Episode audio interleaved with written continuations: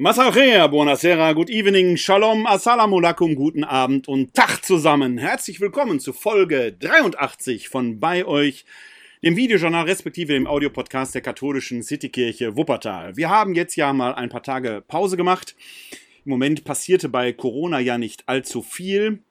Jetzt kann man allerdings wieder einiges berichten, weil sich auch politisch einiges getan hat in Staat und Kirche. Und da ist es wieder Zeit, Stellung zu beziehen, zumindest aus meiner persönlichen Sicht. Wir sind weiterhin bei euch in diesem Sinne, getreu des Mottos des Auferstandenen. Ich bin bei euch alle Tage bis zum Ende der Welt. Matthäus Kapitel 28, Vers 20. Und in diesem Sinne sind auch wir weiterhin bei euch. Ihr könnt uns natürlich weiterhin erreichen unter 0202 429699675 oder schickt mir eine E-Mail an bei-euch at katholische-citykirche-wuppertal.de. Dort könnt ihr uns erreichen, wenn ihr seelsorglichen Gesprächsbedarf habt, wenn ihr einfach über Gott und die Welt reden wollt, wenn ihr Themenanregungen für unseren Podcast hier habt oder wenn ihr ein Feedback geben wollt. All das könnt ihr unter diesen Kontaktmöglichkeiten tun. Alle wichtigen Angaben, auch zu den hier verwendeten Quellen, sind in dieser Folge nicht ganz so viele. Trotzdem wird es hoffentlich eine spannende Folge werden. Findet ihr und die Kontaktangaben auch nach der Sendung in den Show Notes, entweder oben drüber oder unten drunter oder auf der zugehörigen Homepage www.kck42.de slash bei euch. Auch da findet ihr alle wichtigen Angaben und der erste Gruß kommt hier gerade schon via Kommentar bei Facebook rein. Den Facebook-Livestream auf meiner privaten Facebook-Seite folge ich hier so ein bisschen parallel. Ich grüße sehr herzlich zurück. Herzlich willkommen alle, die ihr, die Sie live dabei sind, via Facebook, via Twitter oder auf unserer Homepage. Ich freue mich, dass ihr zuschaut. Ich freue mich auch, wenn ihr es später als Audiopodcast oder als Videoaufzeichnung bei YouTube anschaut. Ja, wir haben ein äh, volles Pad, ein volles Themenpad für heute. Ich versuche pünktlich Schluss zu machen, denn heute beginnen ja die Achtelfinals mit dem spannenden Spiel Italien gegen Österreich. Als ich äh, hier angefangen habe, äh, die Sendung vorzubereiten, lief gerade noch Wales gegen Dänemark. Ich habe noch mitgekriegt, dass Dänemark 1-0 führte. Wie es ausgegangen ist, weiß ich nicht. Guckt einfach mal selber nach. Jedenfalls haben wir noch Schabbat, denn die Sonne steht noch hell am Himmel. Und da ist es ja hier eine liebe Gepflogenheit geworden, dass ich aus diesem Anlass äh, mir die Ehre gebe, die Kippa in Respekt meinen jüdischen Freundinnen und Freunden gegenüber aufzuziehen. Euch allen und Ihnen allen da draußen ein herzliches Shabbat Shalom. Ja, Fußball, Corona, Kirche. Déjà-vu, das sollen die Themen des heutigen Abends, der heutigen Folge sein. Möchte aber anfangen, weil ich hier bei gut 30 Grad sitze. Außentemperaturen sind etwa 26, 27 Grad. Ich sitze aber hier unterm Dach. Man hört vielleicht im Hintergrund auch noch den Ventilator laufen. Und da möchte ich euch mitnehmen auf eine kleine Reise, um die mich jemand gebeten hat. Heute via SMS mit Blick auf diese Sendung. Und dem möchte ich gerne nachgeben. Stellt euch vor, leises Plätschern. Ihr habt eine körnige Substanz an den Füßen Sand vielleicht. Die Sonne brennt heiß vom Himmel. Der Urlaub steht an. Aber es ist nicht das Meer, an dem wir uns befinden, sondern in einem Pool, formerly known as Planschbecken. Der Pool, das ist das Buzzword, nein, das Buzz-Thing der Gegenwart. Ich weiß nicht, wie viele Aufnahmen von Pools ich in den letzten Tagen, speziell heute, nachdem ich die SMS kriegte, in den sozialen Medien gesehen habe. Und jeder Poolbesitzer scheint da auch immer noch eine Drohne, so eine Fotodrohne mitbekommen zu haben, denn diese Bilder sind meistens von oben aufgenommen. Man sieht diese runden großen Dinger auf einer grünen Wiese stehen. Die Drohne scheint da drüber zu kreisen und in der Mitte des Pools liegt ein weißes Etwas. Ist übrigens der Grund, warum ich mir keinen Pool in den Garten stelle. Denn ich habe Sorge, dass Captain Ahab um die Ecke kommt und den weißen Hai sucht, den weißen Wal sucht, wenn ich da drin liege. Okay, Spaß beiseite.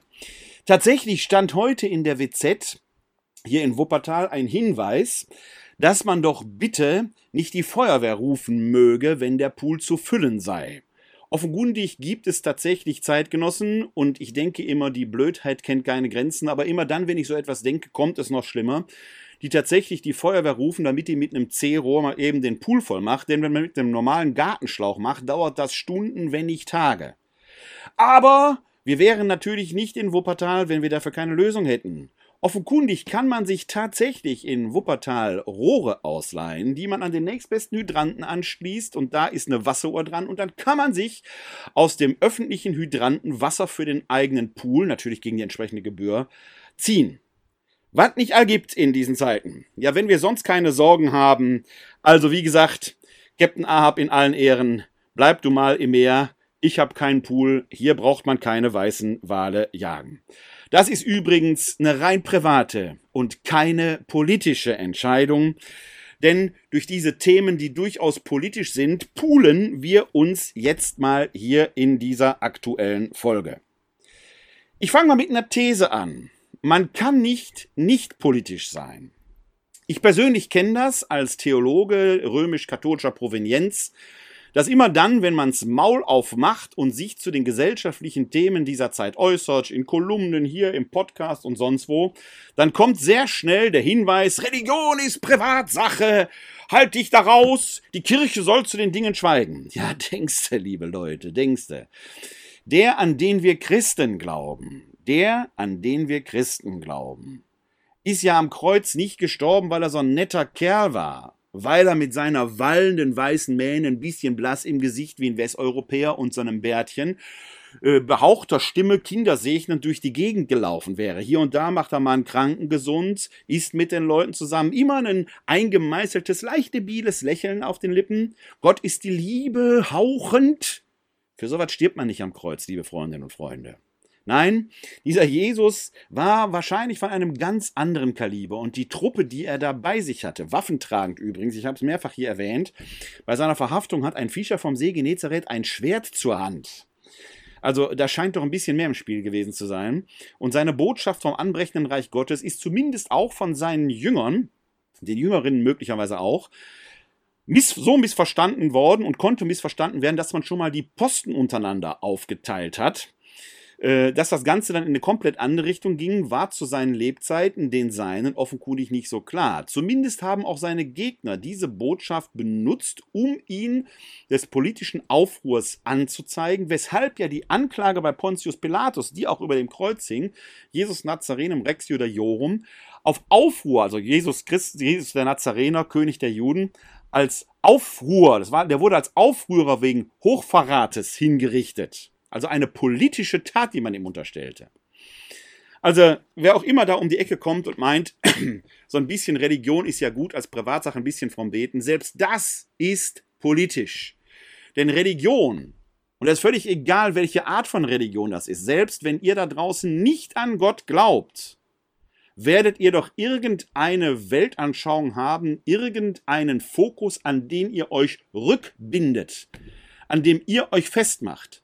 Und das lateinische Wort für Rückbindung heißt nun halt Religio. Eine Religion muss nicht notwendigerweise Gott glauben. Wir Christen, ich tue das. Aber auch wenn du da draußen Atheistin oder Atheist bist, folgst du in einer gewissen Weise deiner atheistischen Religio. Fun Fact am Rande. Die Christen der frühen Kirche hat man als Atheisten bezeichnet, weil die an einen Gott glaubten, den man nicht sehen kann. Götter waren, hatten Menschengestalt und waren in Statuen, waren verehrbar. Also ihr merkt, die Sache ist dann doch etwas komplexer. Aber alles, was unser Leben im Innersten bestimmt, woran wir uns zurückbinden, äußert sich doch in unserer Lebenshaltung und damit wird's politisch. Das Abstreiten einer politischen Dimension hat vielleicht dann auch immer etwas mit Mundtot machen zu tun. Man möchte sich nicht stören lassen. Natürlich sind auch die Kirchen trotz der gegenwärtigen Krise, in der sie sich befinden und des offenkundigen Relevanzverlustes immer noch so Störfaktoren, dass man gerne sagt, die sollen mal die Schnauze halten. So leicht ist es nicht. Mir selbst ist es letzte Woche widerfahren. Ihr habt vielleicht das Spiel Deutschland gegen Ungarn verfolgt. Klammer auf. Ich tue mich immer etwas schwer, in die Spielberichterstattung äh, da einzusteigen und in das große äh, Misstrauen einzusteigen. Nach Portugal, nach dem 4 zu 2 Sieg gegen Portugal mit dem fantastischen Gosens waren wir schon Europameister nach dem etwas schwierigen Spiel gegen Ungarn mit dem nicht ganz so fantastischen Sané, um es mal so zu sagen, und dem etwas äh, im Schatten gebliebenen Groß, ist schon wieder die Katastrophe ausgerufen. Ich weiß es nicht, liebe Freundinnen und Freunde. Können wir Deutschen eigentlich nicht anders als entweder himmelhoch jauchzen oder zu Tode betrübt? In der Psychiatrie nennt man das was eine manische Depression, das ist eine bipolare Störung. Dazwischen gibt es so viel, zwischen dem Schwarzen und dem Weißen gibt es so viel, was bunt ist. Und wenn ich das Spiel Deutschland-Ungarn sehe, dann sage ich, es war erstmal auch ein spannendes Spiel, auch wenn es nicht grandios war. Es hat einen nicht vom Hocker gerissen, aber den Puls in die Höhe getrieben. 84. Minute, das 2 zu 2. Ähm, muss man auch erstmal bringen. Also man könnte auch sagen, die Moral hat gestimmt. Aber wir werden sehen, wie das Turnier weitergeht. Wenn es gegen England am Dienstag ganz gut läuft, werden wir wahrscheinlich wieder Europameister, sonst sind wir sowieso draußen. Wie auch immer. Jedenfalls war dieses Spiel gegen Ungarn ja auch von einer Diskussion überlagert über die Frage, soll das Münchner Stadion in Regenbogenfarben leuchten? Was natürlich, gerade weil es gegen Ungarn ging und der ungarische Präsident Viktor Orban natürlich gerade auch ein Gesetz auf den Weg gebracht hat, wo es um ja, die Ablehnung gleichgeschlechtlicher Liebe geht, ich fasse es mal, ist etwas unterkomplex, was ich jetzt sage, weiß ich, aber ich fasse es mal so zusammen, war es natürlich ein Politikum. Und die UEFA hat es verboten. Im Moment wehen ja noch an vielen, vielen Kirchen die Regenbogenfahnen. Und mich rief dann der WDR hier in Wuppertal an und wollte eine Stellungnahme haben, was ich dazu sage. Und das läuft dann meistens so ab, man steht dann da, auch vor den Regenbogenfahren, die sieht man zwar nicht im Bild, als man mich zeigte. Man hat so 20 Minuten Interview und aus diesen 20 Minuten Interview werden dann zwei Sätze gezeigt. Ist normal, man kennt das Spiel. Und ich vertraue den Leuten auch und die haben das auch ganz gut zusammengeschnitten. Jedenfalls bekam ich, und ich hatte die Sendung, die Sendung noch gar nicht gesehen, auch in der Mediathek konnte ich mir den Beitrag erst einen Tag später angucken. Ich wusste also gar nicht, welche Sätze haben die denn jetzt von dem genommen, was ich gesagt habe? Klammer auf, ich verabschiede mich von den Redakteuren oft, ich bin gespannt, was ich gesagt haben werde. Aber äh, die sind in der Regel sehr fair und reißen die Sachen da nicht ganz aus dem Zusammenhang. Jedenfalls bekam ich eine Nachricht, das wurde gesendet hier in der Lokalzeit Bergisch Land, ich glaube am Montag um 19.30 Uhr und um 20.23 Uhr bekam ich schon eine Mail. Da muss sich der Mailschreiber also sofort nach der Sendung hingesetzt haben, muss meine E-Mail-Adresse recherchiert haben, denn diese Person ist mir persönlich nicht bekannt, muss meine E-Mail-Adresse recherchiert haben und hat mir dann eine E-Mail geschrieben und die möchte ich euch jetzt vortragen. Ich sage nur den Vornamen und den Nachnamen abgekürzt, weil ich den Herrn nicht bloßstellen möchte. Die Mail stammt von Fritz P. Weiß auch nicht, ob das ein Fake-Name ist, aber gut, nehmen wir mal so hin. Guten Abend, Herr Kleine. Gebt dem Kaiser, was des Kaisers ist, und Gott, was Gottes ist. Daran sollten Sie sich erinnern, wenn Sie dafür plädieren, trotz Verbot der UEFA, in diesem Fall der Kaiser, das Münchner Stadion in den Regenbogenfarben erstrahlen zu lassen. Was sagte in früheren Jahren der bekannte Fußballspieler Adi Preisler? Wichtig ist auf dem Platz. Und da haben Politik und persönliche Befindlichkeiten nichts zu suchen. Denken Sie mal darüber nach.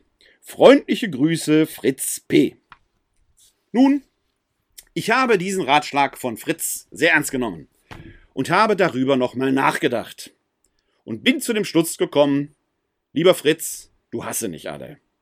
Erstens, die ungarischen Fans haben sich einen feuchten Kehricht darüber gestört, dass Befindlichkeiten auf dem Platz nichts zu suchen haben. Warum denn auch? Wir leben in einem Land, wo man selbst den größten Bullshit hinter einem Tor herausbrüllen darf. Sogar Beleidigungen. Kann man alles machen. Befindlichkeiten haben auf dem Platz nichts zu suchen. Gilt offenkundig nur für die, die nicht der eigenen Meinung sind. Aber es wird ja noch doller. Die UEFA selber oder auch die FIFA scheinen ja für dich die größten unpolitischen Gruppen, Vereinigungen zu sein. Dass ich nicht lache dröseln wir das mal auf. Du vergleichst die UEFA mit dem Kaiser in Rom. Denn das muss man sich ja klar machen. Gebt dem Kaiser, was des Kaisers ist, und Gott, was Gottes ist. Ist im biblischen Zusammenhang eine Fangfrage, die die Schriftgelehrten dem Herrn Jesus stellen, weil sie ihn bloßstellen wollen. Sie halten ihm dabei eine Steuermünze hin, die das Bild des Kaisers trägt. Das muss man sich klar machen, was der Hintergrund ist, ehe man jetzt irgendwelche komischen Bibelzitate macht. Kommt mir persönlich, ja Bibelwissenschaftler, seid vorsichtig, wenn ihr mit Bibelzitaten um die Ecke guckt. Ich gucke mir an, in welchem Zusammenhang die stehen und ob die wirklich stimmen. Also, wir haben in der Situation jetzt vor uns, da kommt einer, der hat eine Steuermünze in der Hand mit dem Bild des Kaisers, in diesem speziellen Fall des Kaisers Augustus. Muss man sich klar machen, denn Augustus heißt der Erhabene. Das heißt, dieser Kaiser Augustus nimmt für sich in Anspruch, Gott zu sein. Ein menschlicher Gott. Juden und später Christen glauben an einen Gott, den man nicht sehen kann. Deswegen, ja, Atheisten. Also dieser Kaiser Augustus nimmt für sich in Anspruch, Gott zu sein. Und die Fangfrage geht jetzt genau in die Richtung. Denn da entsteht ja ein theologischer Zwiespalt zwischen Juden und Römern. Die Juden waren damals religio licita, die waren geduldet, sie mussten den Kaiser nicht verehren. Später, wir können es aus einem Brief Prinius des Jüngeren oder aus der Offenbarung des Johannes in der Bibel, wie Christen gezwungen werden sollten, dem Kaiser zu opfern. Das war quasi eine Art Nagelprobe. Wenn sie der Kaiserstatue nicht opferten, waren die als Christen entlarvt. Christen waren aber keine religio licita konnte zu Verfolgungssituationen, Pogromen führen seinerzeit. Hier stellt man also Jesus die Fangfrage, wenn er sagt, und das ist hochpolitisch, was da passiert, hochpolitisch. Wenn er sagt, nein, du musst die Steuern bezahlen, würde man sofort sagen, seht her, er ist keiner von uns, er unterstützt die Römer.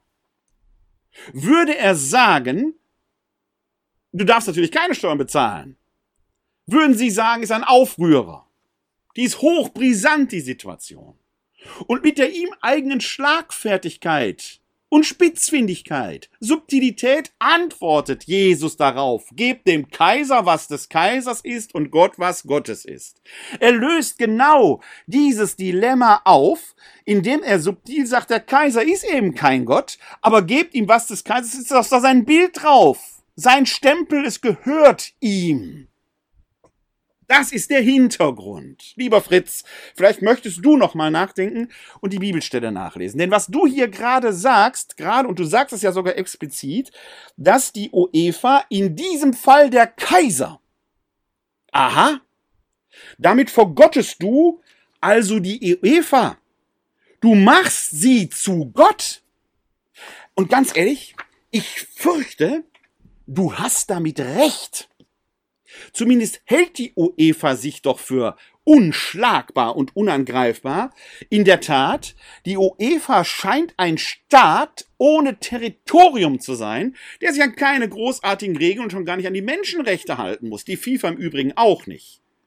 Man denke nur an die nächste WM, die nächstes Jahr in Katar stattfinden soll, wo Sklavenhandel stattfand, die Menschenrechte mit Füßen getreten werden. Ich sage ganz ehrlich, wenn der DFB einen Arsch in der Buchse hat, spielen die die Qualifikation durch, qualifizieren sich hoffentlich für die WM und sagen dann, wir fahren nicht hin, weil wir das nicht unterstützen. Ich fürchte, sie haben keinen Arsch in der Buchse, weil letzten Endes Geld immer vor Mensch geht.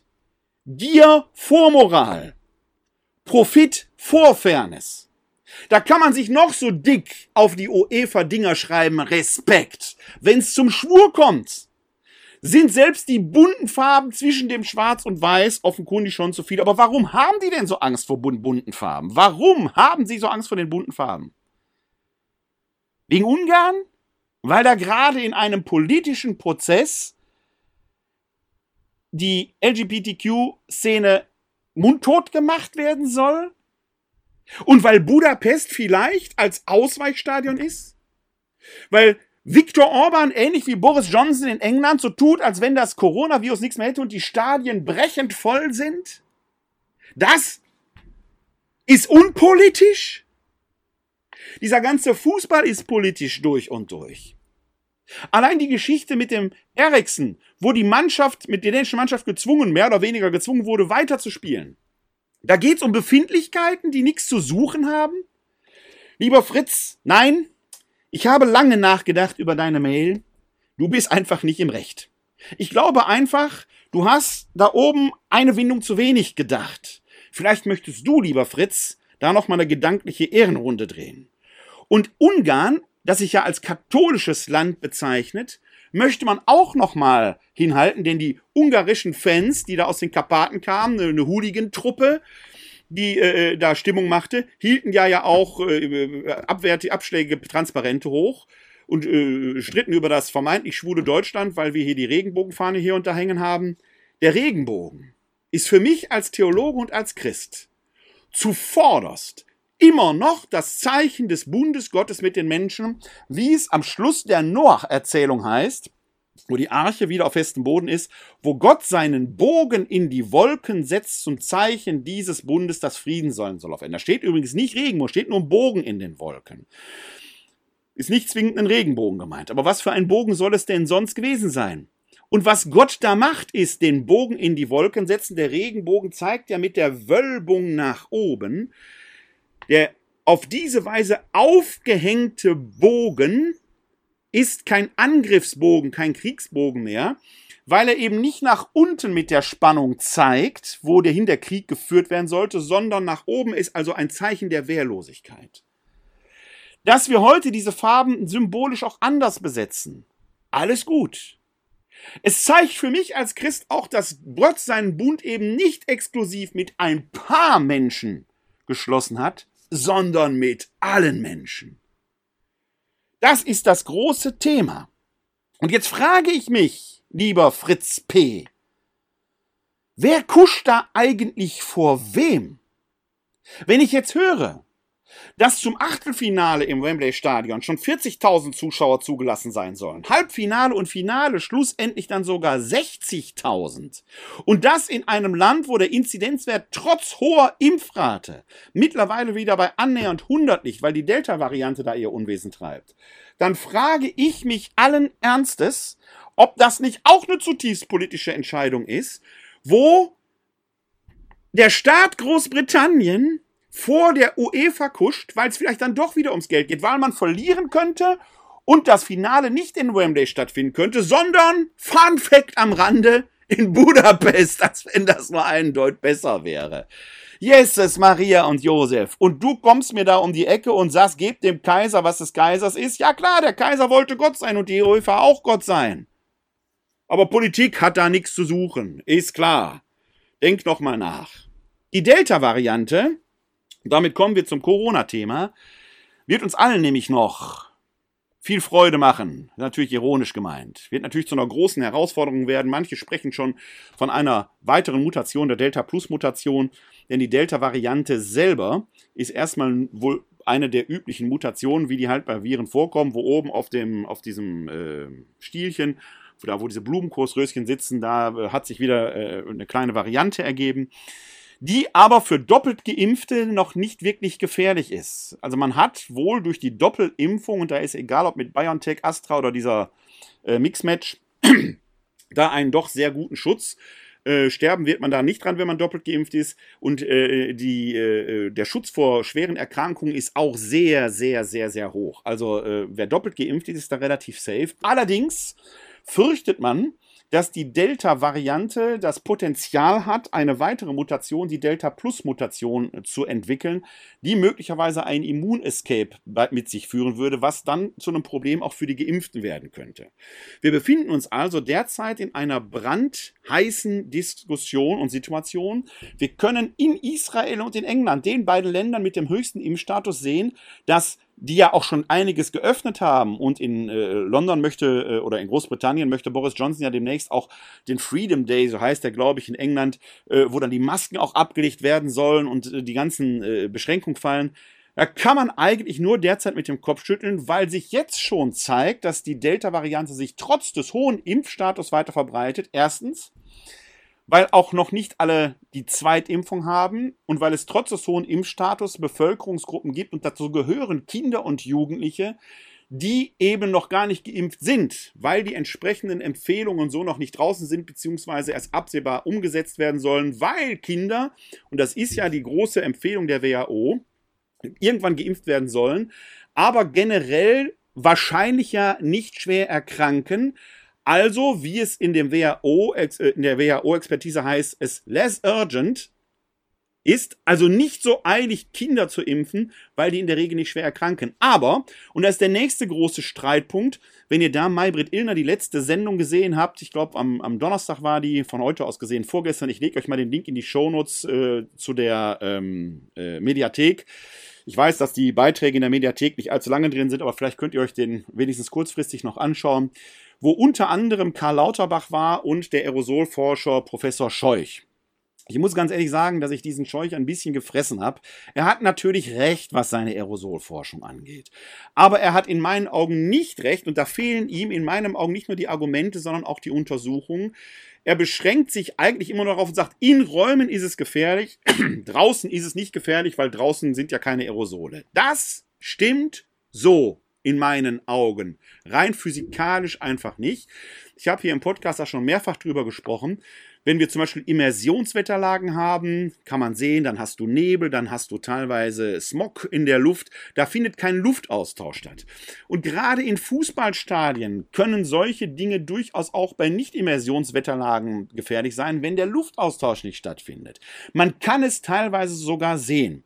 Wenn man da zum Beispiel Bengalos entzündet hat, früher häufiger als heute, weil die Dinger Gott sei Dank verboten sind, dann konnte man sehen, wie der Rauch im Stadion stand und eben nicht abzog. Es fand eben kein Luftaustausch statt. Jeder Fernsehzuschauer, jede Zuschauerin konnte das live sehen. Kein Luftaustausch. Wenn da jetzt 40, 50, 60.000 Leute im Stadion sind und ausatmen, hat man die Aerosole da stehen.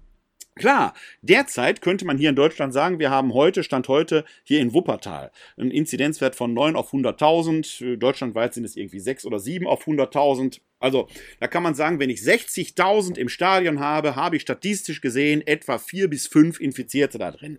Die werden in der Tat den Kohl nicht fett machen. Zumindest nicht im Stadion.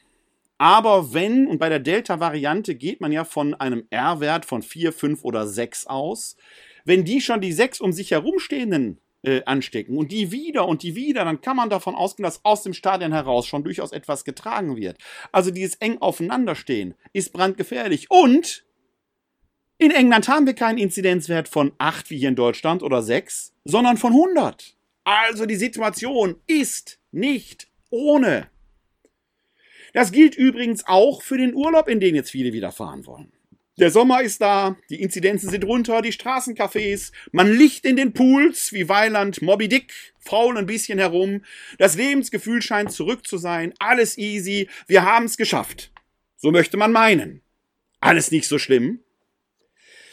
Schauen wir da mal etwas spezieller drauf. Aber bevor wir da etwas spezieller drauf schauen, möchte ich dieses Lebensgefühl, dem Lebensgefühl Ausdruck verleihen, mit einem Bericht von Adriana Altaras aus der jüdischen Allgemeinen, der unter der jiddischen Überschrift Das Glück veröffentlicht wurde. Und der fasst das sehr gut zusammen, die allgemeine Stimmung, der ich persönlich mich noch nicht so anzuschließen äh, vermag, weil mein Verstand mir sagt, sei weiterhin vorsichtig. Das ist wie beim Schachspielen. Da ist ein Gambit, du eroberst den Bauern, du eroberst die gegnerische Dame, du freust dir ein Bein ab und bist in zwei Zügen matt gestellt. Du hast da äh, dich schön auf den Sand am Strand begeben und hast nicht gesehen, es treibt, sondern bist plötzlich bis zum Hals drin. Man muss vorsichtig sein. Aber schauen wir mal auf das, was Adriana Altarasta schreibt. Sie schreibt nämlich, ich bin so glücklich. Nein, ich habe nicht im Lotto gewonnen. Auch ein Oscar steht gerade nicht an. Es ist Sommer und die Inzidenzwerte sind gesunken. Ich möchte jubilieren und frohlocken. Als vor etwa vier Wochen der erste Italiener aufmachen durfte, nur draußen und mit Negativtest, saßen meine Söhne und ich gekämmt und gestriegelt als Erste im Hof des Restaurants. Wir blieben sechs Stunden und waren die letzten, die gingen. Es war rappelvoll. Manche weinten vor Glück. Die Kellner brachten alles durcheinander, klagten über Muskelkater. Sie hatten sich acht Monate nicht bewegt. Ich bekam Fisch statt Pasta, aber egal, alles schmeckte. Als es anfing zu regnen, blieben die Gäste lachend sitzen. Regen! Pft. Wir dürfen raus, die Temperaturen sind herrlich, die Biergärten auf und langsam konnten auch die Theater und Konzerte aus ihrer unfreiwilligen Isolation. Ein Aufatmen geht durch die Stadt, durch das ganze Land. Auf der Spree ein Ausflugsschiff, auf ihm das Staatsballett mit Schwanensee und anderem. In Weiß und Altrosa schweben sie über die Berliner Gewässer zum Anfassen nah, zum Weinen schön. Spaziergänger bleiben stehen, applaudieren und merken, wie sehr sie die Kunst, die Kultur vermisst haben. Aus der Ferne spielt eine Big Band. Nicht genug. Europameisterschaft, Fernseher vor Lokalen, in Parks und auf Bürgersteigen. Eine Nation schaut Fußball zusammen wie früher. Mille grazie, Italia, schreit der Moderator, als das dritte Tor fällt. Lorenzo Insigne ist nur 1,63 Meter groß. Ich bin nur 1,57 Meter. So what? Aber ein Genie, brüllt der Moderator weiter. Espressotini wird angeboten. Espresso Martini, das neue Getränk, macht wach und betrunken. Und man merkt es erst, wenn es zu spät ist. Zu spät wofür? Bald, ja bald werden wir, sind wir durch den Tunnel durch. Versprochen. Wir haben die Schlacht gegen das Virus vielleicht noch nicht gewonnen. Viele Lokale, Theater, Einzelhändler haben den Lockdown nicht überlebt. Selbstständige fragen sich tagtäglich, wie es weitergehen soll. Aber ein Licht am Horizont ist doch sichtbar. Stolz tragen Geimpfte ihre Pflaster zur Schau. Bald, ja bald sind wir durch den Tunnel durch. Versprochen. Und ich sage, Vorsicht, liebe Freunde. Dieses Virus ist tückisch und die Delta-Variante, Delta, das mathematische Zeigen für Differenz, macht vielleicht den entscheidenden Unterschied. Wenn man jetzt nicht doppelt wachsam ist, wird uns dieses Virus hinterrücks nochmal so richtig reinreißen und wir werden auf die Schnauze fallen. Wir haben nicht nur die Schlacht nicht gewonnen, wir haben vielleicht eine kleine Schlacht gewonnen, aber noch lange nicht den Krieg gegen dieses Virus. Man darf sich da nicht täuschen lassen und freudestrunken schon Siegeshymnen anstimmen während der Feind, der Gegner, dieses heimtückische Virus seine Kräfte neu sammelt und abwartet. Ja, in Großbritannien können wir es jetzt sehen, was passiert. Die Inzidenzwerte gehen hoch. Vielleicht haben wir hier in Deutschland Glück, weil bei uns jetzt die Schulferien da sind. Ja, Kinder und Jugendliche stecken sich in der Regel zwar an, haben aber keine äh, äh schwere Erkrankung oder keine schweren Verläufe. Das alles stimmt, das alles ist richtig. Aber die Forscher sind sich eigentlich schon sicher, und da muss man auch Herrn Scheuch in der Sendung widersprechen, der sich da nämlich ein bisschen um meines Erachtens um Kopf und Kragen geredet hat. Denn die Forscher wissen, dass auch Kinder eine immense Viruslast entwickeln können. Herr Scheuch meint dann, die würden aber nur wenig absondern, weil ja alles kleiner ist. Und er hat es dann auf den Punkt gebracht, indem er sagte, 50 Prozent der Forscher gehen davon aus, dass Kinder genauso ansteckend sind. 50 Prozent glauben das nicht. Mit Glauben kenne ich mich aus. Ihr wisst schon, Glauben ist nicht Wissen. Ja, wissen die 50 Prozent anderen Forscher, sie sind sie sich sicher oder glauben die das nur? Wenn Kinder das Virus verbreiten können, müssen wir doch in den Schulen endlich dafür sorgen, dass das sicher ist dort. Nein, ich weiß nicht, ob da Licht am Ende des Tunnels ist oder ob der Zug, der Delta-Zug uns entgegenkommt. Der Herbst könnte heiß sein. Wir in Deutschland könnten den Vorteil haben, dass die Sommerferien, dadurch, dass die Schulen natürlich dann zu sind, es sind ja halt Ferien, dass die uns nochmal einen Zeitvorteil geben, aber den sollten wir anders als im letzten Jahr auch nutzen. Ich fürchte, dass man wieder überrascht sein wird, Déjà-vu, dass man wieder überrascht sein wird, dass die Ferien plötzlich zu Ende sind. Adrian Altaras schreibt aber weiter. Endlich darf man seine Verwandten wiedersehen. Noch vor einem Jahr wollte man die liebe Familie lünchen, denn fehlte, dann fehlte sie einem doch schmerzlich. Ich darf meine 101-jährige Tante besuchen und umarmen, so lange und so oft ich mag. Sie ist schon ganz irritiert, das ist sie gar nicht mehr gewohnt. Zia, brülle ich in ihre tauben Ohren, wir haben es geschafft. Die einzigen, die mir leid tun, sind die Querdenker, sie haben jetzt nichts zu lachen, denn worüber sollen sie sich freuen? Für sie gibt es kein tödliches Virus, also gibt es jetzt auch keine Erleichterung und keine Freude. Sie erleben nicht dieses Aufatmen eines ganzen Kontinents, die Armen und wir. Wir können uns endlich wieder anderen Themen widmen, dem Klimawandel, den Geflüchteten im Mittelmeer, Gaza, der AfD, den anstehenden Wahlen. Ja, ja, ich höre schon auf.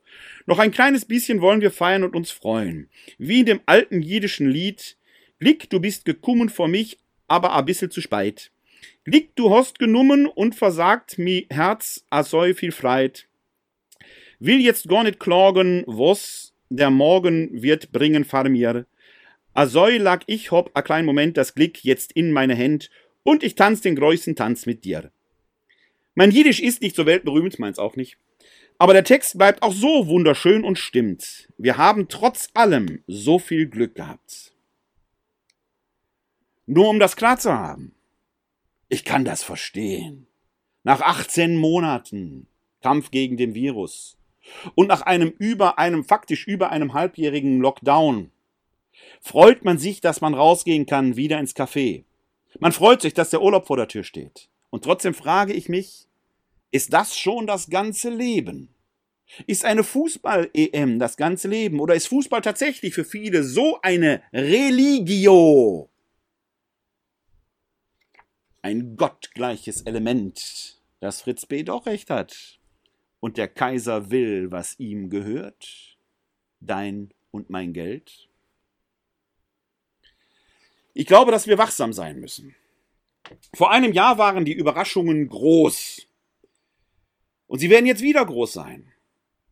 Die ersten Sommerferien beginnen in manchen Bundesländern, hier in NRW in zwei Wochen. Es sind also, wenn ich von NRW ausgehe, zwei Monate, bis die Schulen wieder aufmachen. Zwei Monate Zeit, um die Vorsorge zu tragen, dass man dort gut unterrichten kann, auch wenn die Delta-Variante käme. Eine Lösung könnte zum Beispiel HEPA-Filter sein, Filteranlagen. Ich weiß gar nicht, ob man jetzt überhaupt noch so viele produzieren kann. Ich frage mich, warum hat man das nicht schnellstens gemacht? Warum wird Geld für alles Mögliche ausgegeben, für Maskendeals und sonst etwas, aber nicht dahin, wo es, wenn uns die Kinder doch so am Herzen liegen, was doch jeder Politiker mittlerweile äh, äh, beteuert, und dass man jetzt den Kindern auch was zurückgeben sollte, wird meistens auf Partys gemacht. Die müssen jetzt mal Party machen können. Investiert doch bitte in die Schulen hängt diese beschissenen Filter da auf, die offenkundig doch die Viruslast so enorm senken, dass auch in Schulen, wenn da mal ein Infizierter drin sitzt, es sich nicht weiter verbreiten kann. Wieso diskutieren wir hier in Wuppertal über einen autofreien Laurentiusplatz? Das ist ein nice to have, mehr aber denn auch nicht. Oder über andere irrsinnige Dinge in der Welt, anstatt jetzt tatsächlich das, was notwendig ist, mal in die Hand zu nehmen. Wir wissen seit über einem Jahr, dass diese HEPA-Filter in Schulen helfen können. Hängt irgendwo schon. Gibt es irgendwie Strategien? Das Geld wäre doch da. Geht doch mal hin und kümmert euch darüber.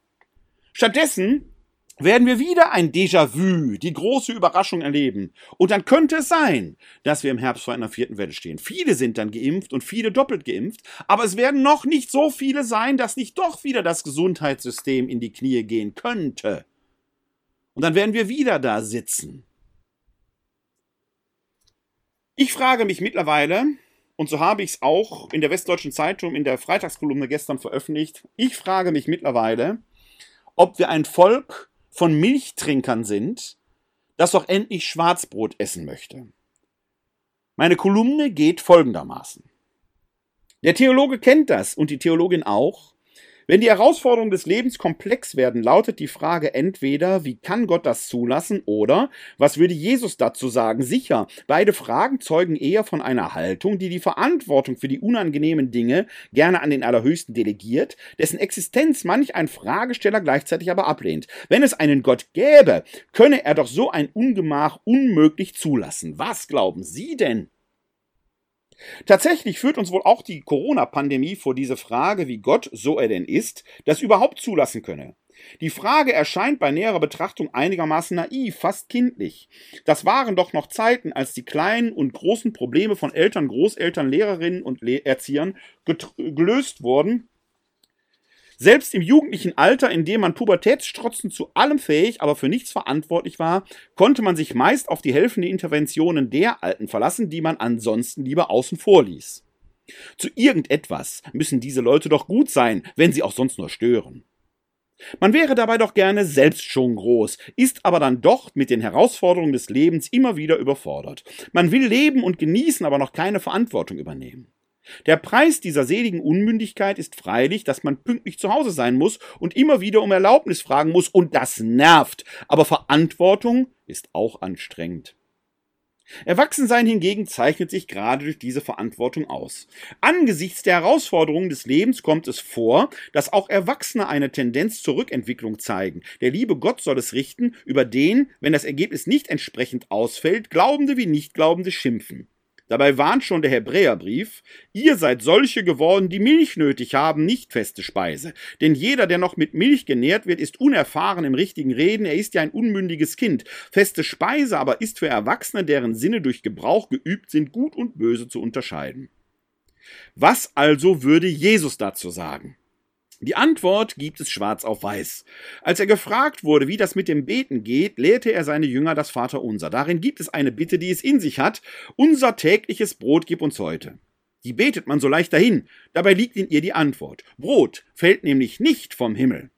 Brot gibt es nur, wenn göttliche Gabe durch menschliche Arbeit zusammenkommen, so wie es in einem alten So wie es in einem an alte jüdische Dankgebete, die Brachot, angelehnten Lobgebet heißt, dass der Priester in der katholischen Eucharistiefeier über das Brot spricht, Gepriesen bist du, Herr unser Gott, Schöpfer der Welt. Du schenkst das Brot, die Frucht der Erde und der menschlichen Arbeit. Wir bringen das, dieses Brot vor dein Angesicht, damit es uns das Brot des Lebens werde. Gottes Gabe wird durch den Menschen in Verantwortung verarbeitet. Brot fällt eben nicht von Himmel. Der Mensch muss das Seine schon dazu tun. Das ist nichts für Milchtrinker, wohl aber für Schwarzbrotesser. Beten alleine hilft wohl nicht, lamentieren und jammern auch nicht. Erwachsen ist, wer die Herausforderungen des Lebens annimmt und mit ihnen umgeht.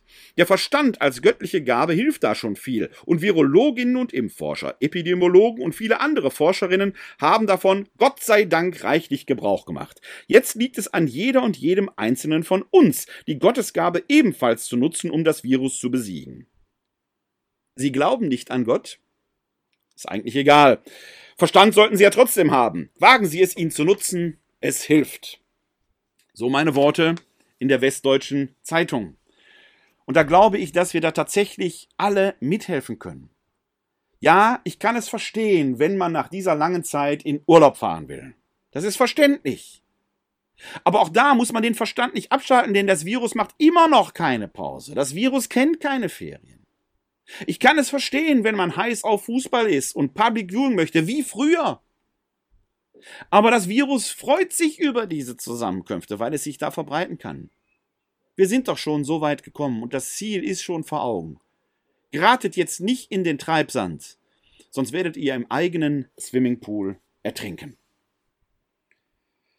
Ein ganz besonderes Déjà-vu gibt's übrigens im Moment hier im Erzbistum Köln. Da geht es nämlich auch um Seefahrer. Allerdings nicht um Captain Arp und Moby Dick, sondern eher um Captain Bligh versus Fletcher Christian. Die Meuterei auf der Bounty. Ihr habt bestimmt auch schon von den ganzen Briefen gehört, die man hier an den Erzbischof und über den Erzbischof von Köln schreibt. Die Presse freut sich darüber, denn so kann man Auflage machen. Das ist so im Ring, wenn der König gegen die Untertanen kämpft oder umgekehrt. Da freut sich die Presse drüber, weil, insbesondere die Bildzeitung, weil man da richtig Auflage mitmachen kann. Die wollen ja keine schönen Nachrichten berichten, sondern die lieben es, wenn das polarisierend ist. Insbesondere haben ja 14 von 15 Stadt- und Kreisdechanten einen Brief an äh, den Kardinal geschrieben, wo sie persönliche Konsequenzen fordern. Was auch immer das sein soll. Der Brief ist ja nie in dem Sinne in die Öffentlichkeit ge gekommen, was schon ein echtes Wunder ist. Denn obwohl ein bisschen was muss doch durchgestochen worden sein, weil die Bildzeitung schon vor dem Abschicken des Briefes von diesem Brief bekannt wusste. Also irgendeiner dieser 14 von 15 Stadtdechanten muss da einen guten Draht zur Bildzeitung haben und muss den durchgestochen haben. Also, manchmal frage ich mich, was diese Leute eigentlich unter einem Gehorsams- und Loyalitätsversprechen, das sie bei der Weihe ihrem Bischof ja geben, verstehen.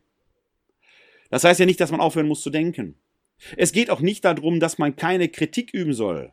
Kritik an den Vorgängen kann man viel üben. Ich persönlich glaube nur, dass auf der sachlichen Ebene man dem Erzbischof von Köln gar nicht so viel vorwerfen kann. Er ist derjenige der bundesdeutschen Bischöfe, der bisher am meisten hervorgebracht hat, der am meisten aufgedeckt hat. Selbst das vermeintlich zurückgehaltene Gutachten war doch für viele Menschen einsehbar. Man konnte es einsehen, wenn man wollte. Daniel Deckers etwa, der Kirchen Redakteur äh, der Frankfurter Allgemeinen Zeitung soll dieses Gutachten eingesehen haben und hat einem guten Bekannten wohl gesagt, er könne die Entscheidung des Erzbischofs nach dem Einsehen verstehen, das Westphal-Spielker-Wastel-Gutachten nicht zu veröffentlichen, weil es doch äußerst dürftig war. Und in der Tat liest man in der FAZ darüber seitdem nichts mehr. Klar kann man vieles vorwerfen. Die Kommunikation ist grottenschlecht gewesen. Sich einfach immer nur auf den äh, Standpunkt zu setzen, dass hinter dem Kölner Hauptbahnhof ein Priester mit einem 17-jährigen Obdachlosen sexuelle Spielchen da treibt, wäre strafrechtlich ja nicht relevant. Ja, liebe Leute, aber es ist jetzt ja natürlich auch, äh, also man möchte sich da, und danach gehen wir in die heilige Messe, halten unsere Finger und sagen, Lavabo, ich wasche meine Hände in Unschuld. Das passt doch alles nicht zusammen. Strafrechtlich nicht relevant mag sein, aber da stimmt doch einiges andere nicht an dem eigenen Selbstanspruch, Christusähnlicher als die anderen zu sein. Da liegt doch der Hase im Pfeffer, dass eine Bigotterie ist. Ja, es ist so, dass diese Geschichte damals im Oktober mit dem äh, betroffenen Beirat schwierig war. Die ist auch völlig schief gelaufen. Aber das, der Erzbischof von Köln, das traue ich ihm einfach nicht zu. das Ansinnen hatte, den Betroff sich hinter dem Betroffenen bereits zu verschanzen, glaube ich nicht. Alle reden von Partizipation und Beteiligung. Und ich nehme ihm das ab, dass er den betroffenen Beirat beteiligen wollte, dass er nichts an denen vorbei wollte. Dass es dann zu dem fatalen Fehler gekommen ist, dem betroffenen Beirat nicht Zeit zum Nachdenken zu geben. Auch wenn, wie es kolportiert wird, der betroffene Beirat selber sagte, die Leute, die da waren, wir können heute entscheiden. Da nicht trotzdem zu sagen, nehmen Sie sich bitte zwei Tage Zeit, besprechen Sie das mit Ihren Leuten. Das ist nachher ein Fehler. Aber man kann doch nicht daraus machen, er verschanzt sich dahinter. Was also, worum also geht es? Es gibt viel zu kritisieren. Und ich sitze oft in den Runden mit dem Kardinal. Ich bin ja Leiter des Arbeitsfeldes 3 im Pastoralen Zukunftsweg. Immer wieder haben wir Sitzungen mit ihm. Ich erlebe diese Runden als äußerst offen, kontrovers diskutierend. Auch in der Kritik an der Bistumsleitung. Die darf da geäußert werden, die wird geäußert, die wird auch gehört. Es wird darauf reagiert. Es ist doch eben keine dialogische Unfähigkeit, die da im Raum steht. Das Gegenteil ist doch der Fall. Und das wissen doch auch die, die, die ja die ganzen Briefe schreiben. Sie wissen es doch. Vertreten die tatsächlich eine Mehrheit oder ist es nur eine laute Minderheit? Ich weiß es nicht. Mir sind aus anderen Städten, aus Bonn, Priester bekannt, die Briefe an ihre Stadtdechanten schreiben und sich damit äh, kritisch auseinandersetzen. Ich kann diese Vorgehensweise nicht unterstützen. Nicht, dass Kritik geübt wird. Da gibt es viel zu kritisieren, die muss auch geäußert werden, sondern die Art und Weise, wie Kritik geübt wird. Mich erinnert mittlerweile diese ganze Geschichte doch deutlich an die Meuterei auf der Bounty. Da wird Captain Bligh mal eben ausgesetzt und aufs Meer geschickt. Hier der Erzbischof von Köln. So einfach kriegt man den aber gar nicht ins Boot und kann ihn wegschicken, weil es kirchenrechtlich gar nicht geht. Und Fletcher Christian wird auch an seinen eigenen Tod sterben und nie wieder in die Heimat kommen. Oder ist es wie bei der französischen Revolution, als man den König Ludwig XVI. enthaupten lässt und wenige Monate später stirbt auch Robespierre unter dem Fallbeil. Wo wollt ihr hin? Was ist euer Ziel? Ich verstehe es nicht. Ich weiß es nicht. Ist das der Weg, wie wir in die Zukunft gehen wollen in dieser Kirche? Mit oder ohne Erzbischof von Köln? Selbst wenn er geht oder gehen würde, was würdet ihr gewonnen haben? Wir werden auf Jahre hin die Scherben zusammenkitten. Dabei sind die Fragen, die anstehen, viel, viel, viel, viel drängender. Es liegt, glaube ich, eine völlige Fehleinschätzung vor, die nämlich die Kirche und dazu gehören viele Priester dann eben auch sich selbst als Zweck sehen. Die Kirche ist aber kein Zweck. Die Kirche ist Mittel zum Zweck, das Evangelium zu verkünden. So wie derzeit vorgegangen wird, wird nichts gerettet werden, aber doch viel Porzellan zerschlagen werden. Wenn wir endlich wieder Mittel zum Zweck wären, würden wir uns zusammenraufen, das, was schiefgelaufen ist, analysieren, zu gucken, wie wir es besser machen können und dann tatsächlich wieder das Evangelium verkünden. Aber die Energien gehen derzeit völlig in eine falsche Richtung. Denn eins ist fatal, die hohen Austrittszahlen, die auch von Journalisten wie Joachim Frank im Kölner Stadtanzeiger genüsslich kolportiert werden, die tatsächlich sehr hoch sind, auch hier in Wuppertal, werden ja immer als Protest gegen Wölki gewertet. Erkundigt euch mal in anderen Bistümern, die sind deutschlandweit enorm hoch. Deutschlandweit. Das scheint der Zeitgeist zu sein. Und ich persönlich sage ja, der Zeitgeist ist der Heilige Geist. Da scheint eine Botschaft drin zu stecken. Denn dieses innerkirchliche, vereinsinterne, und ich betone das, vereinsinterne, kleinkarierte, pepiterhafte Denken interessiert draußen in der Welt niemanden. Und glaubt ihr allen Ernstes, dass der Wechsel an der Spitze schon die Erlösung wäre? Da würde ich vorschlagen, fragt ihr mal den Stadtdechanten von Gelsenkirchen, Markus Bottbecker, übrigens ein Konsemester von mir, wir haben uns lange nicht mehr gesehen. Der ist nämlich jetzt Mitglied beim Schalke, bei Schalke 04 in einem Gremium geworden. Schalke 04 hat in der letzten Saison vier Trainer ausgetauscht und ist trotzdem abgestiegen. Manchmal liegt es eben nicht am Trainer. Manchmal liegt es auch an der Mannschaft. Denkt mal drüber nach. Ihr faselt von Liebe, euch fehlt aber die Leidenschaft. Ihr faselt von Liebe, wisst aber nicht, was das ist. Fragt mal die Eheleute, Männer wie Frauen, Väter wie Mütter. Das ist ein Problem der zölibatären Lebensweise vielleicht, dass ihr das gar nicht wisst, was Liebe ist. Dass das für euch nur ein pilchereskes Wort ist, das ihr im Munde führt und das irgendwie zum Schluss mit diesem holdselig lächelnden, arisch aussehenden Jesus, der doch als Jude blutig am Kreuz im Dreck der Welt gestorben ist, der hold lächelnd da ist und irgendwie was von liebt einander, Gott ist die Liebe faselt. Liebe ist Höllenqual. Liebe ist zum Einkaufen geschickt werden. Liebe ist nachts am Bett der fiebernden Kinder sitzen. Liebe ist rumstreiten und sich versöhnen. Liebe ist den Müll runterbringen. Irgendeiner muss es ja tun. Liebe ist Alltag. Hört mir auf, von Liebe zu faseln. Ihr wisst offenkundig nicht, was das ist. Ihr seid zwar eitel, aber euch fehlt die Leidenschaft. Wacht endlich auf, sonst seid auch ihr tot. Das passt nolens volens zum Evangelium des 13. Sonntages im Jahreskreis, der nämlich morgen ist, der mit dem Sonnenuntergang gleich beginnen wird. Und dieses Evangelium möchte ich euch und Ihnen jetzt verkünden. Es stammt aus dem Markus-Evangelium. Kein Wunder, wir sind ja im Lesejahr B, dem Markus-Jahr. Da findet man das, ist etwas länger. Im Kapitel 5 die Verse 21 bis 43. Unsere Hilfe ist im Namen des Herrn, der Himmel und Erde erschaffen hat. Aus dem heiligen Evangelium nach Markus. Ehre sei dir, o Herr. In jener Zeit fuhr Jesus im Boot an das andere Ufer des Sees von Galiläa hinüber, und eine große Menschenmenge versammelte sich um ihn. Während er noch am See war, kam einer der Synagogenvorsteher namens Jairus zu ihm, als er Jesus sah, fiel er ihm zu Füßen und flehte ihn um Hilfe an. Er sagte, Meine Tochter liegt im Sterben. Komm und leg ihr die Hände auf, damit sie geheilt wird und am Leben bleibt. Da ging Jesus mit ihm. Viele Menschen folgten ihm und drängten sich um ihn. Darunter war eine Frau, die schon zwölf Jahre an Blutfluss litt. Sie war von vielen Ärzten behandelt worden und hatte dabei sehr zu leiden. Ihr ganzes Vermögen hatte sie ausgegeben, aber es hatte ihr nichts genutzt, sondern ihr Zustand war immer schlimmer geworden.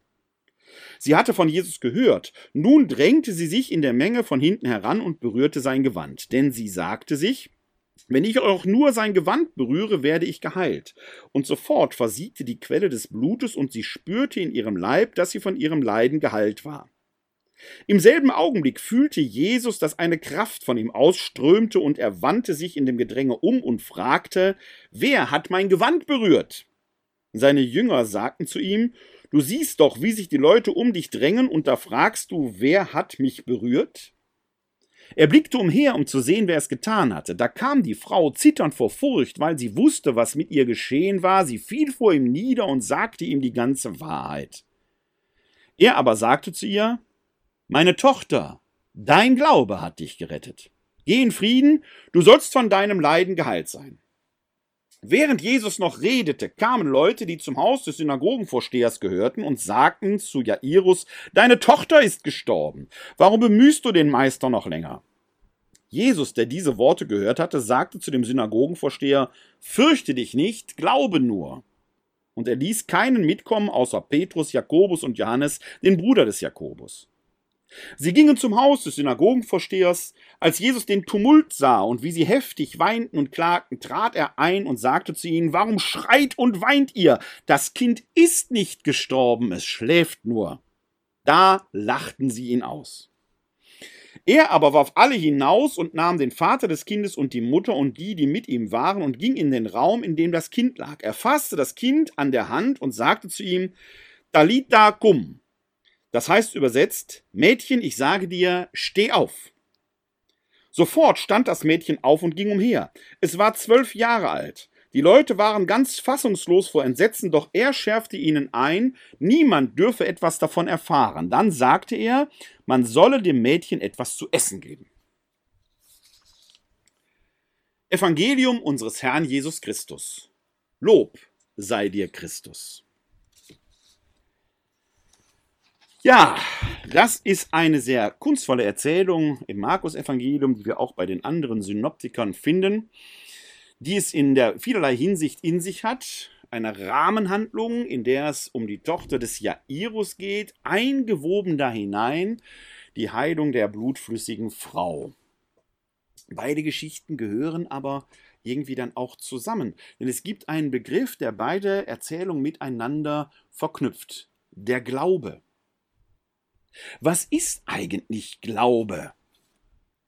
Im deutschen Wort kann man das schön deutlich machen. Denn wir haben im Deutschen zwar dieses Sprachspiel Glaube ist nicht Wissen. Ja, okay, Glaube ist nicht Wissen, das mag sein. Aber Glaube ist eine andere Form von Wissen. Man glaubt nämlich nicht einfach nur etwas, was man nicht wissen kann. Nein, die Glaubenden selber glauben auch oder wissen auch all das, was man normalerweise wissen kann.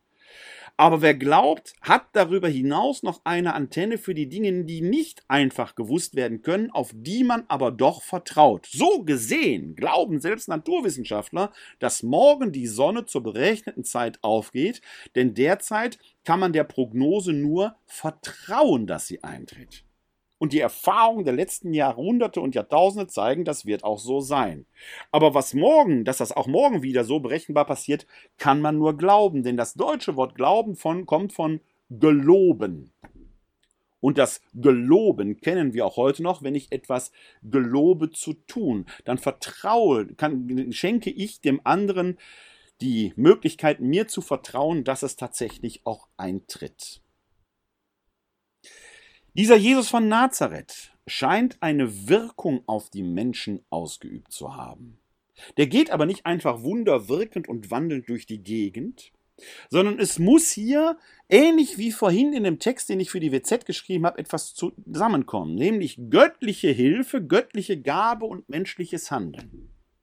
Ohne die Bereitschaft des Menschen zum Mittun passiert nicht. Nicht. Das wird bei der blutflüssigen Frau deutlich.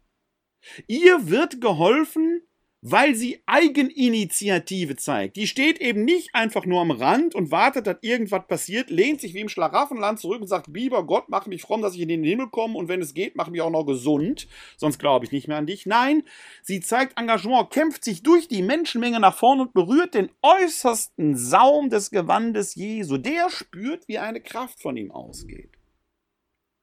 Hier kommt Göttliches und Menschliches zusammen. Der Mensch soll tun, was er von Gott erkennt. So wie wir die göttliche Gabe, den Weizen, den wir nicht machen können. Wir können ihn pflanzen, säen, ernten, gießen, können wir alles machen, aber dass es überhaupt Weizen gibt, können wir Menschen nicht machen. Aber wir können durch unsere Arbeit Teig daraus machen und Brot. Jeder Bäcker wirkt mit an der Schöpfung, wenn Sie so wollen. Jede Bäckerin natürlich auch. Das ist bei den Heilungserzählungen das Eigentliche. Dass da eben nicht einer einfach nur winkend durch die Gegend geht und das Leid der Welt verschwindet. Nein, die Menschen arbeiten daran mit. Und das ist doch uns für uns eine Lehre. Das unsere zu tun, in diesen Zeiten der Corona-Pandemie das Virus in die Knie zu zwingen. Mit der göttlichen Gabe, dem Verstand. Der spielt dann übrigens auch eine zentrale Rolle bei der Tochter des Jairus die ja gar nicht wirklich gestorben ist, wie es heißt, sondern nur schläft, vielleicht komatös. Ist das Wecken eines schlafenden Mädchens schon ein Wunder? Okay, okay, okay. Ich nehme die Frage zurück. Wenn ich meinen Sohn morgens früh wecken muss, dann kommt das nach Totenerweckung gleich. Spaß beiseite. Jesus wird ja nicht umsonst ausgelacht. Er weckt das Mädchen, das nur schläft. Und das Erste, was er danach tut, ist, gebt ihr etwas zu essen. Das ist wahre Liebe. Der Alltag. Das Erste, woran er denkt, ist das Wohlergehen des Mädchens. Keine frommen Sprüche, kein großes Salbadern, keine Spiritualisierungen. Gebt dem Mädchen etwas zu essen. Das Reich Gottes spielt in dieser Welt. Der Heilige Geist weht in diesen Zeiten durch die Räume. Er ist der Geist der Zeit und der Geist der Räume. Alles, was wir tun, hat mit Gott zu tun. Der einfache Alltag ist das Spielfeld der Liebe. An dem Punkt hat Fritz P. recht. Die Wahrheit ist auf dem Platz. Und der Platz ist der Alltag. Da hinein gehört die Botschaft und nicht in die eitlen Spiegelfechtereien klerikaler, selbstverliebter Hyopies. Arbeitet daran. Wacht auf. Sonst seid ihr schneller tot, als euch lieb sein kann. Die Gottesgebärerin Miriam stimmt ein großartiges Lied an, als sie ihrer Cousine Elisabeth begegnet. Ein paar Wochen vorher hatte sie erfahren, dass sie vom dass sie äh, schwanger werden soll durch die Botschaft des Engels Gabriel, von der klerikale, selbstverliebte, eitle Männer oft sagen, Maria habe Ja gesagt. Hat sie aber gar nicht. Nein, diese Maria ist doch sehr widerspenstig, denn sie fragt, wie soll das geschehen, wo ich keinen Mann erkenne? Und dann ergibt sie sich irgendwann in den Willen hinein, in das Unausweichliche, mir geschehe nach deinem Wort. Ob sie es fröhlich gesagt hat oder nicht, who knows? Wir wissen es nicht. Nur einfach fröhlich Ja hat sie nicht gesagt. Dann macht sie sich auf den Weg zu ihrer Cousine Elisabeth. Und dort stimmt sie ein Lied an, einen neutestamentlichen Psalm. Ein Revolutionslied, in dem es heißt, er vollbringt mit seinem Arm machtvolle Taten, er zerstreut, die im Herzen voll Hochmut sind, er stürzt die Mächtigen vom Thron und erhöht die Niedrigen. Ich habe mit diesem Magnificat schon oft in der Seelsorge mit Leuten gesprochen, die sich auflehnen mussten, gegen den gewalttätigen Ehemann vielleicht, dem man doch versprochen hatte, in guten wie in schlechten Tagen. wenn ich dann hier auf diesen Text, auf diesen Magnifikat verweise und sage, aber hier, die Gottesgebärerin Miriam von Nazareth, sie sagt, er stürzt die Mächtigen vom Thron. Es ist nicht nur erlaubt, sondern sogar Gott gewollt, sich gegen die Eitlen und Mächtigen zur Wehr zu setzen. Es ist nur eine Frage, wie man das macht. Macht man es mit den Waffen des Lichtes oder mit den Waffen der Finsternis. Kritik ist nicht nur erlaubt, sondern möglich. Aber das Wie ist entscheidend. Meine Seele preist die Größe des Herrn, und mein Geist jubelt über Gott, meinen Retter. Denn auf die Niedrigkeit seiner Magd hat er geschaut. Siehe, von nun an preisen mich selig alle Geschlechter denn der Mächtige hat Großes an mir getan, und sein Name ist heilig. Er erbarmt sich von Geschlecht zu Geschlecht über alle, die ihn fürchten. Er vollbringt mit seinem Arm machtvolle Taten. Er zerstreut, die im Herzen voll Hochmut sind. Er stürzt die Mächtigen vom Thron und erhöht die Niedrigen. Die Hungernden beschenkt er mit seinen Gaben und lässt die Reichen leer ausgehen. Er nimmt sich seines Knechtes Israel an und denkt an sein Erbarmen, das er unseren Vätern verheißen hat, Abraham und seinen Nachkommen auf ewig. Ehre sei dem Vater und dem Sohn und dem Heiligen Geist, wie im Anfang, so auch jetzt und alle Zeit und in Ewigkeit. Amen.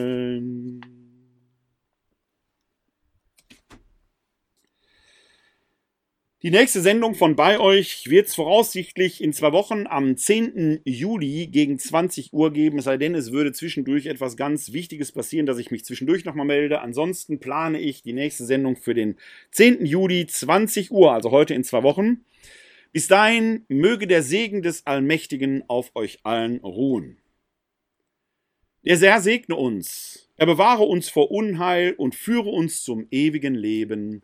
Amen. Das gewähre uns der dreieine Gott, der Vater, der Sohn und der Heilige Geist. Amen. Hosanna, Jeshua. Hilf doch, Gott hilft, Halleluja. Heute ist nicht alle Tage, ich komm wieder, keine Frage. Bis dahin, live long and prosper, lebt lang und in Frieden.